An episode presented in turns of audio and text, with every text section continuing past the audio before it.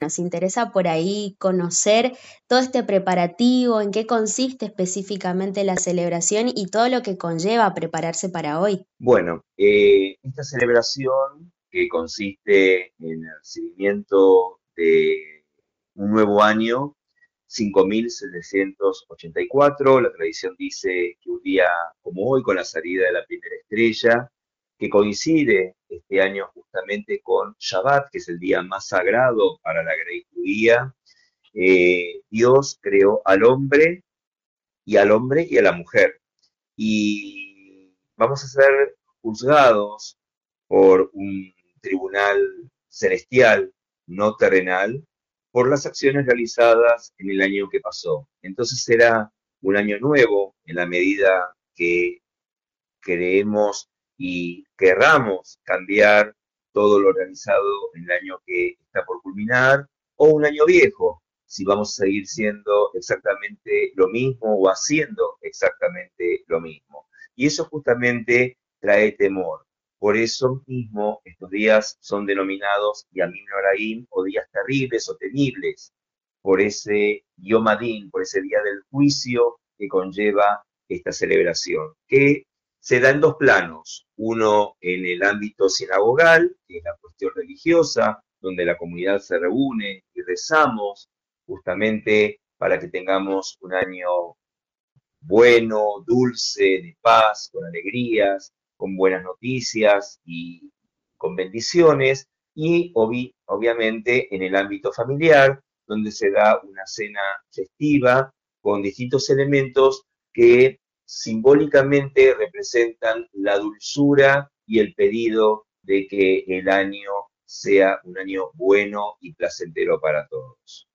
Perfecto. Preguntarte en ese sentido, imagino que esta fecha también es importante para ustedes, no solamente puertas para adentro como comunidad, sino también puertas para afuera para repasar su historia, sus tradiciones. En ese sentido, ¿también consideran que es valiosa la fecha? Por supuesto que sí, porque aquí entra a jugar todo lo que significa hacer un balance de conciencia eh, de lo hecho, lo no hecho, lo hecho y cómo lo puedo mejorar, eh, lo no hecho, poder hacerlo y si hice algo mal, tratar de remediarlo, ya sea con Dios, sin intermediarios, o con el prójimo, que es lo más importante porque ahí no interviene eh, lo divino, sino lo personal. Eh, y me dirijo directamente a mi prójimo a pedir perdón por aquellos hechos que lo pudieron haber molestado o, llevado a, un terreno eh, no placentero para él.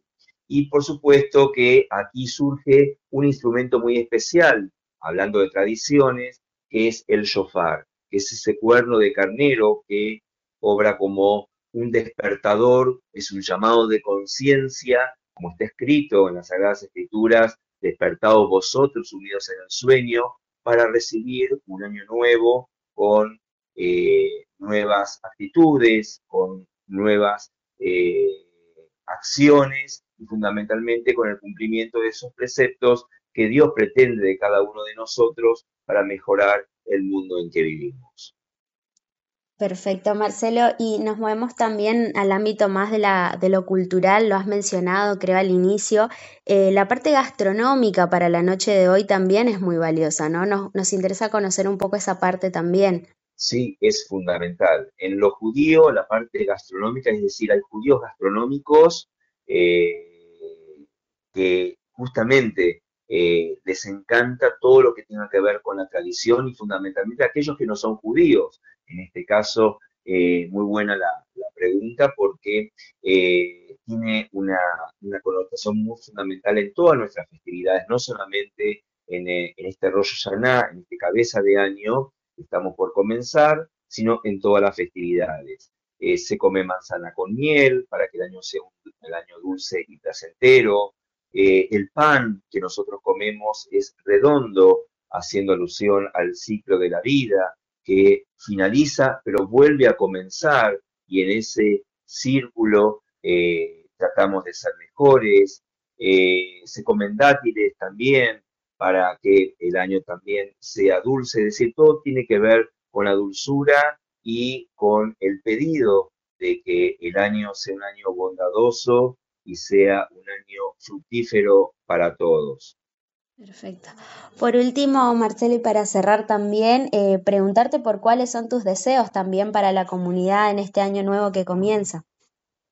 Bueno, no solamente para la comunidad, sino para toda la comunidad correntina y para nuestra nación, que este año que estamos por comenzar sea un año, como decía al principio, plagado de, bendiciones, de salud por sobre todas las cosas, para todos los habitantes, para toda la comunidad, eh, de alegrías, de buenas noticias, de buenas acciones, que tratemos de entender al que no piensa como nosotros, que tratemos de no solamente ser tolerantes, sino también respetuosos de nuestros prójimos y de esa manera lograremos seguramente lo que tanto todos anhelamos, que es sentirnos en paz con nosotros mismos y con todos los que nos rodean.